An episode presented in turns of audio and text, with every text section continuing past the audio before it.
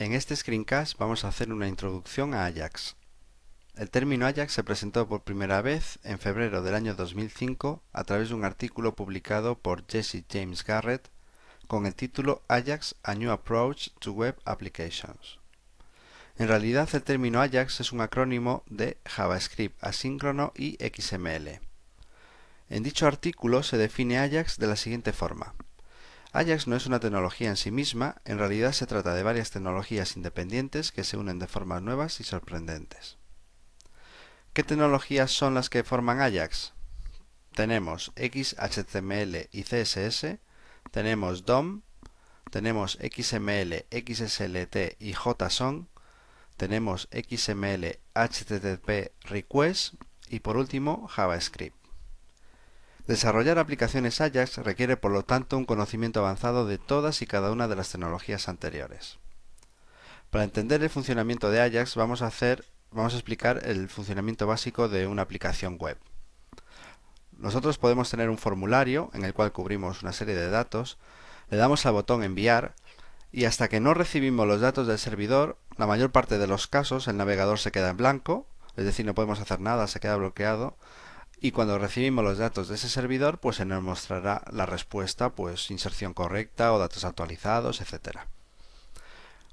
Si ese mismo formulario lo programamos en Ajax las peticiones al servidor cuando le damos al botón enviar se van a realizar en background. Es decir la página no se va a actualizar.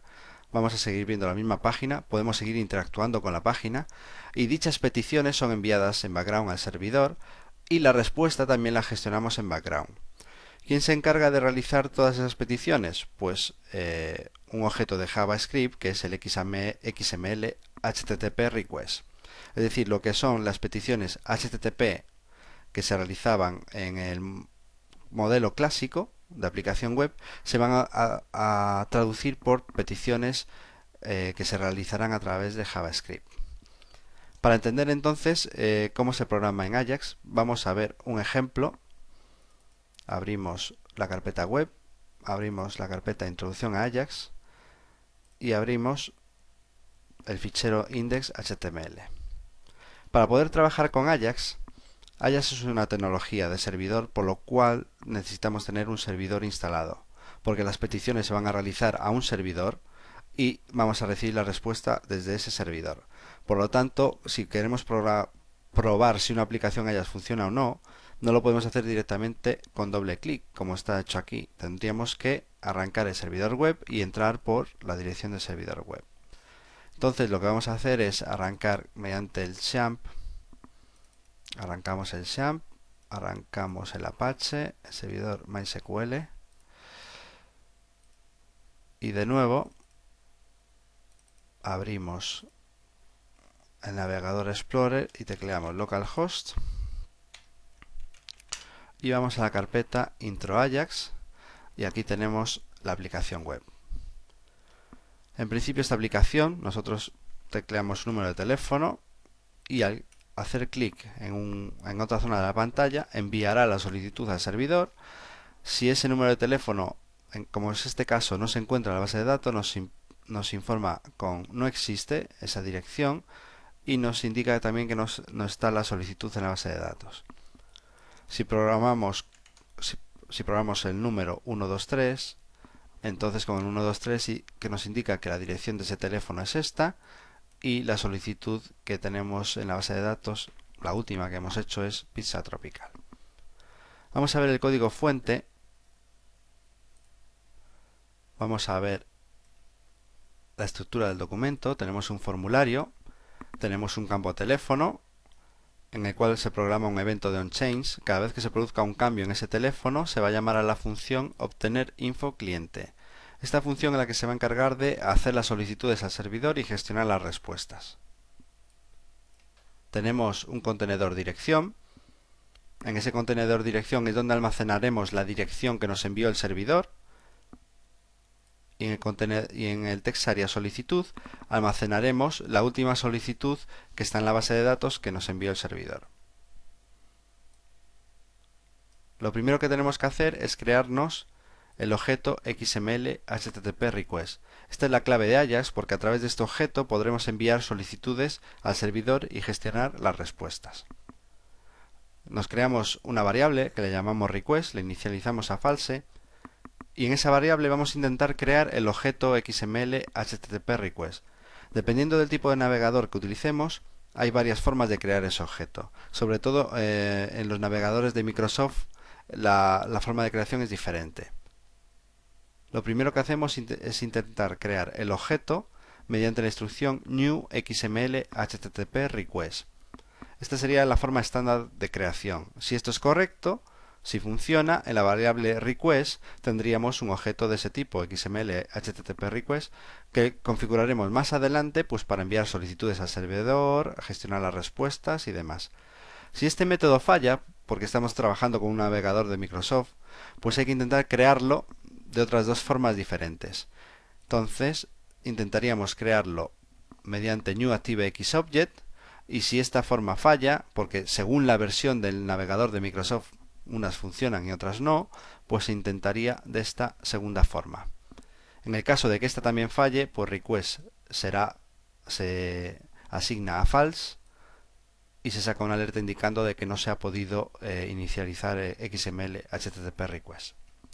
En el caso de que se haya podido inicializar, en la variable request tendremos un objeto que vamos a configurar ahora para enviar solicitudes al servidor.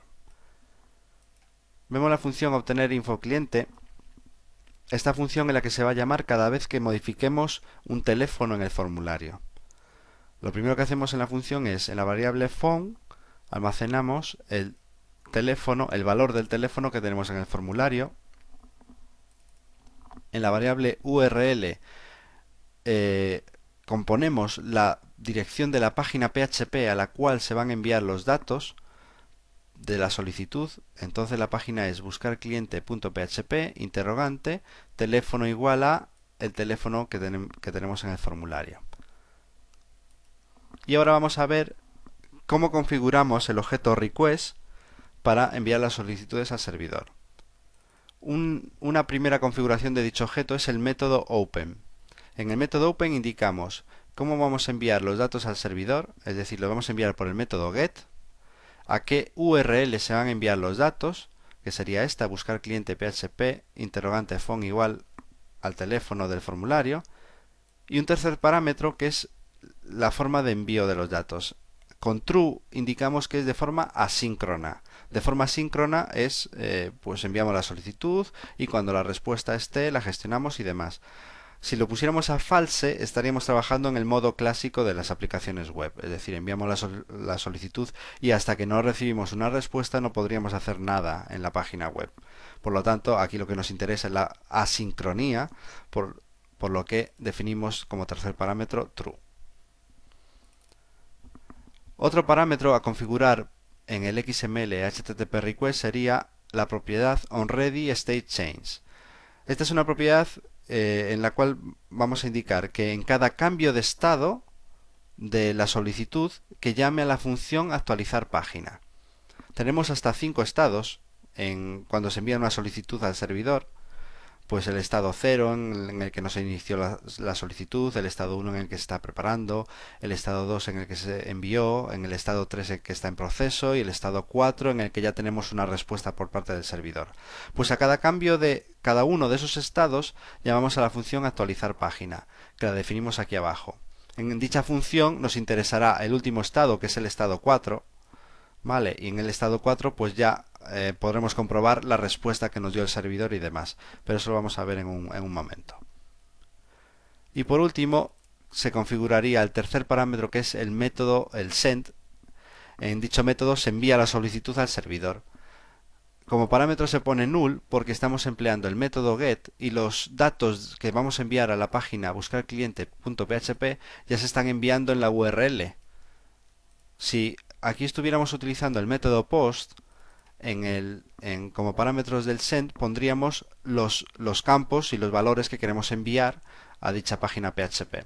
Pero como utilizamos get, pues ponemos null. Y vamos a ver por último la función actualizar página. La función actualizar página que se llama en cada cambio de estado eh, que se hizo de la solicitud que se hizo al servidor, pues vamos a comprobar si el estado es el 4, si el estado es el 4, es que, eh, quiere decir que el servidor procesó la solicitud y tiene una respuesta. Bien, pues si el estado es el 4 y la respuesta que nos dio el servidor web es el status 200, status 200 quiere decir que la página web se encontró y no ha habido ningún error en esa página, entonces si esas dos condiciones se cumplen, en la variable respuesta almacenamos la respuesta que nos dio el servidor. ¿Y dónde está esa respuesta que nos dio el servidor? Pues está en la propiedad responseText del objeto request. En responseText tendremos la respuesta. Como vamos a ver antes de nada cómo nos manda la respuesta el servidor.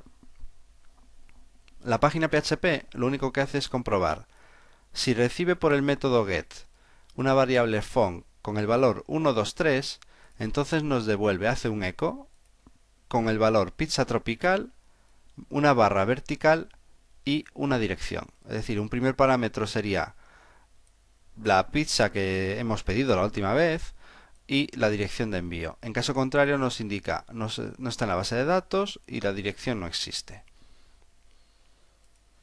Entonces, ¿qué pasa? Pues en el response text que en el response text vamos a tener este texto.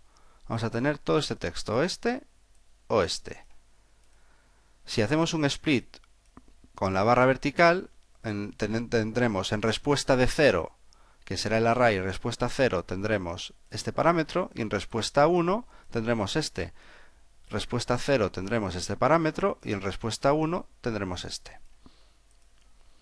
Entonces, documentGetElementById de solicitud.value será respuesta de 0, y si respuesta de 1 es distinto de no definida, pues en document de, dirección, que es el contenedor de la dirección, propiedad inner HTML, HTML, le escribimos respuesta 1 y bueno, y hacemos ahí unos cambios del barra n, porque aquí me manda barra n como salto de línea y lo sustituimos por un br.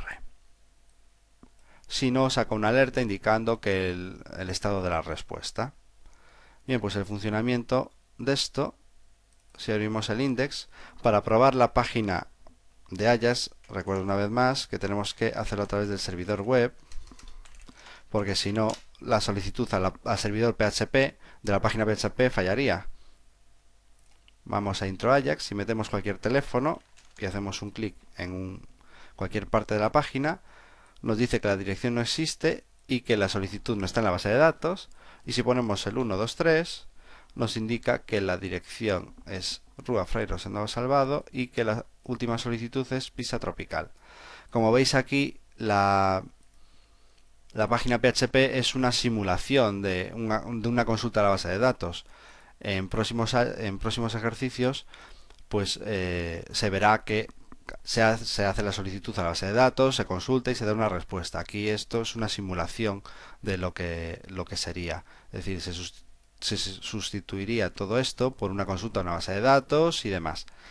Pero en principio la página Ajax funcionaría exactamente igual. Lo único que cambiaría sería el código de búsqueda del, del teléfono y de las solicitudes, etcétera. Bueno, pues esto es todo. Hasta el próximo screencast. Saludos.